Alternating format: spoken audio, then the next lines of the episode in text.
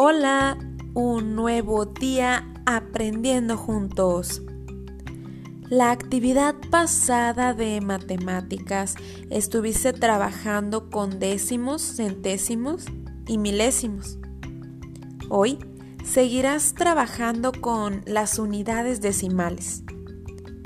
Recuerda que los números decimales tienen dos partes, un entero a la izquierda y a, la derecha después de un punto o una coma tiene la parte decimal.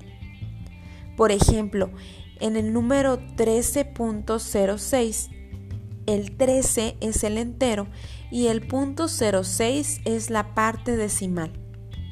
Los números decimales son muy comunes. Por ejemplo, los encontramos cuando nos pesan, nos miden la temperatura o nos miden nuestra talla. También cuando vamos a la tienda, algunos precios de los productos se encuentran representados en número decimal. Ponte atento. Actividad. Te comparto un video para que aprendas más sobre el tema. En el video solo se menciona que los números decimales está separada la parte entera y decimal por una coma pero también puede ser por un punto.